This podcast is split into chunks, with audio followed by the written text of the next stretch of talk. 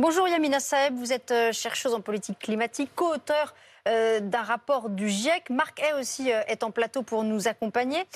D'abord, Marc, un petit mot. On est le, 18 août. Pourquoi une canicule maintenant? C'est inhabituel. Alors, déjà, premièrement, parce que ce phénomène, on le voit de plus en plus avec le réchauffement climatique. C'est-à-dire que avec le réchauffement climatique, on a une saison estivale qui a tendance à s'allonger les premières vagues de chaleur maintenant interviennent entre le printemps et l'été. En fait, on a un allongement de la saison estivale. Euh, c'était le cas d'ailleurs l'été dernier avec euh, des températures records euh, dès la mi-juin. Et puis surtout aussi, ce qu'on voit, c'est que ces périodes de forte chaleur, elles s'inscrivent aussi maintenant à la fin de l'été. nous sommes le 18 août. Et dans une dizaine de jours, ça sera le début de l'automne météorologique. Hein. En météo, l'automne débute le, 1er septembre. Donc euh, voilà, on a ce dôme de chaleur et on a ces périodes de forte chaleur qui maintenant euh, s'inscrivent à la fois dans la durée, mais aussi de plus en plus tardivement dans la saison. Euh, Yamina Seb, ça va être de plus en plus fréquent comme ça, ces canicules tardives à l'avenir?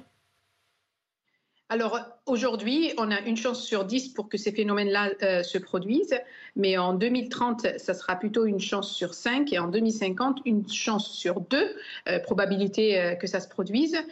pourquoi? Parce que on n'a pas réduit nos émissions de gaz à effet de serre, qui sont dues principalement à l'utilisation des énergies fossiles, et malheureusement, les politiques annoncées par les différents gouvernements ne vont pas dans la direction de la réduction de ces émissions-là. Donc il faut s'attendre à ce que euh, à ce qu'on ait de plus en plus, à ce qu'on connaisse de plus en plus de, phénomènes de ce type-là, qui vont être de plus en plus intenses et qui vont euh, durer plus longtemps euh, et avec des températures de plus en plus élevées et donc pas très vivables pour les êtres humains.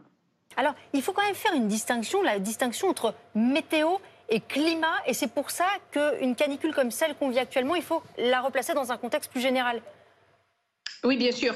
Alors, les canicules, c'est un phénomène euh, météorologique. Euh, ce que les changements climatiques font, c'est qu'ils accentuent les effets des canicules, euh, leur durée et leur intensité. c'est ça que les changements climatiques font.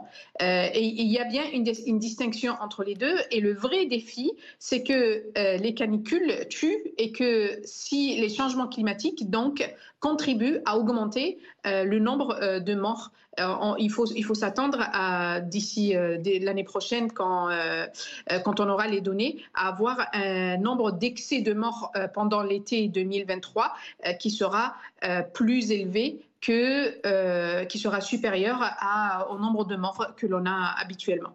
Marc, on avait fait sur BFM TV il y a quelques, quelques mois maintenant une émission spéciale consacrée à 2050. À quoi ça va ressembler? Tu étais d'ailleurs grimé avec un peu plus euh, d'âge. Vieilli, oui. Vieilli, effectivement, de manière artificielle. Euh, ça va ressembler à quoi un été en 2050 On va monter jusqu'à combien?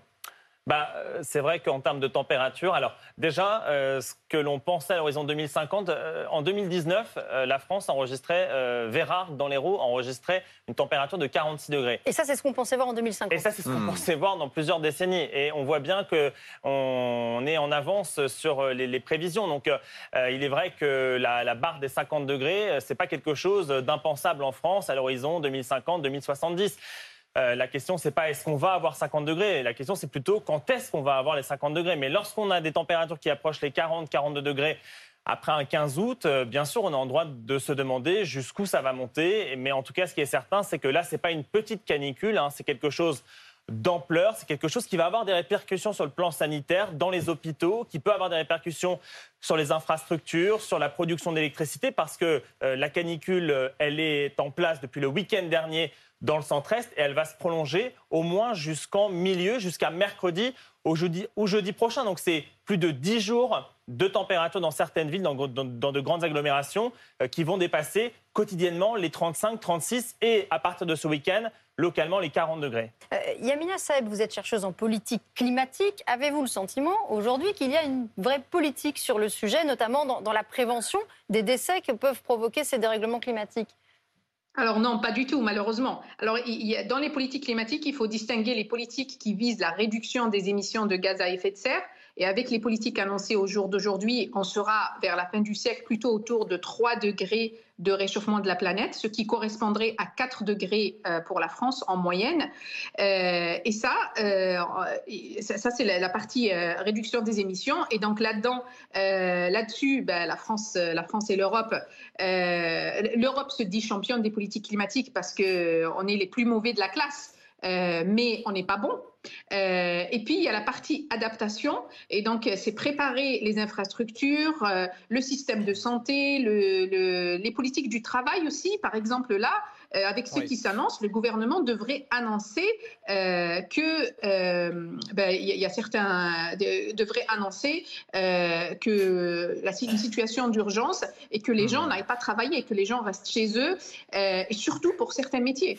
et donc là, dessus encore, il n'y a aucune préparation. Merci. La seule préparation qu'on a vu venir chez nous après la canicule de 2003, c'est que dans les, les EHPAD, par exemple, il y a il devrait y avoir dans chaque EHPAD au moins une salle climatisée. Mais ce qu'il faut comprendre, c'est qu'avec ces, ces, ces températures-là que l'on va connaître, les climatiseurs ne vont plus fonctionner. Ils ne sont pas réglés pour ce type de température. Ils ne peuvent pas fonctionner à ce type de température. Merci beaucoup euh, Yamina Seb d'avoir été avec nous. Euh, vaste sujet qui nous rattrape, on l'a bien compris et on le vit tous au quotidien. Merci à toi Marc également.